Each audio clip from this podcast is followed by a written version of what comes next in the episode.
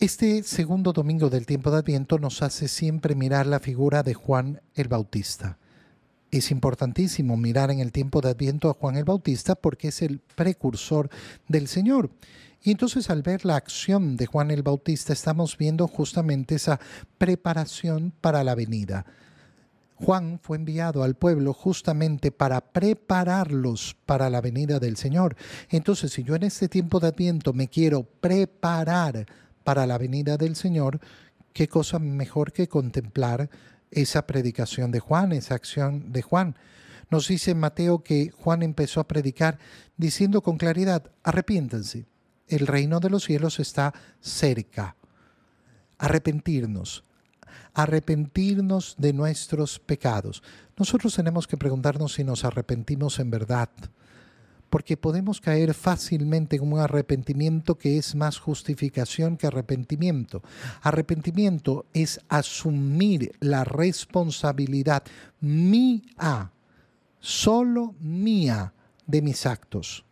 Nunca puedo yo tomar los actos de otro, ni hacerme cargo de los actos de otro, pero tengo que saber tomar mis actos ser responsable de mis actos. Arrepiéntanse, porque el reino está cerca. Juan es aquel de quien el profeta hablaba diciendo, una voz clama en el desierto, preparen el camino del Señor. Es decir, eh, el Evangelio de San Mateo nos muestra inmediatamente cómo en Juan se están cumpliendo las escrituras y cómo Juan vivía de una manera sumamente austera.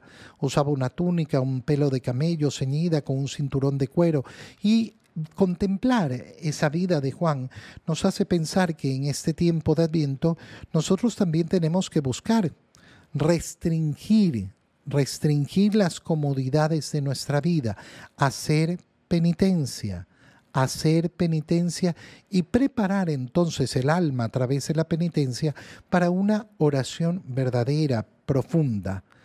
Acudían a oírlo los habitantes de Jerusalén y de toda Judea eh, y se confesaban, eh, confesaban sus pecados y él los bautiza en el río. Siempre es bueno recordar que no es el bautizo que hemos recibido tú y yo, es el bautizo de Juan, un bautizo de penitencia. Pero Juan, al ver que muchos fariseos y saduceos iban a que los bautizara, les dice con mucha fuerza, raza de víboras raza de víboras. ¿Y por qué? ¿Quién les ha dicho que podrán escapar al castigo? Hagan ver sus obras con su conversión.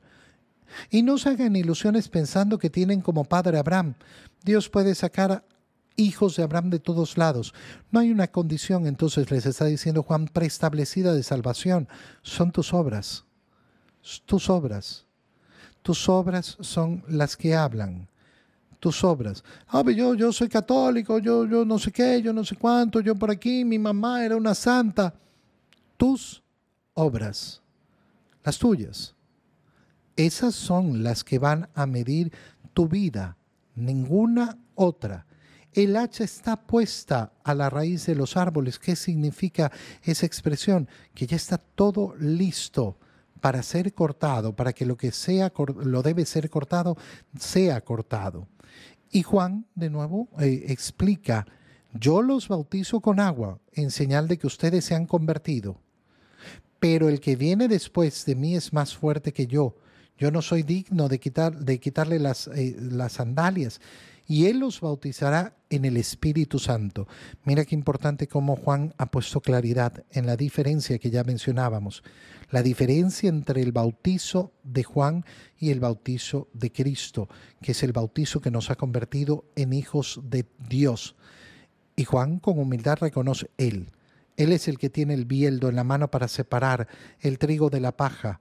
Guardará en su granero el trigo y quemará la paja en un fuego que no se extingue. Él es el que va a determinar efectivamente esa existencia de cada uno de nosotros en la gloria o en el infierno. Y nosotros por eso en este segundo domingo de Adviento eh, ponemos nuestro corazón en esa conversión. Queremos, queremos ser llevados mm, no eh, al, al, al fuego que no se extingue, sino al granero del Señor guardado por Él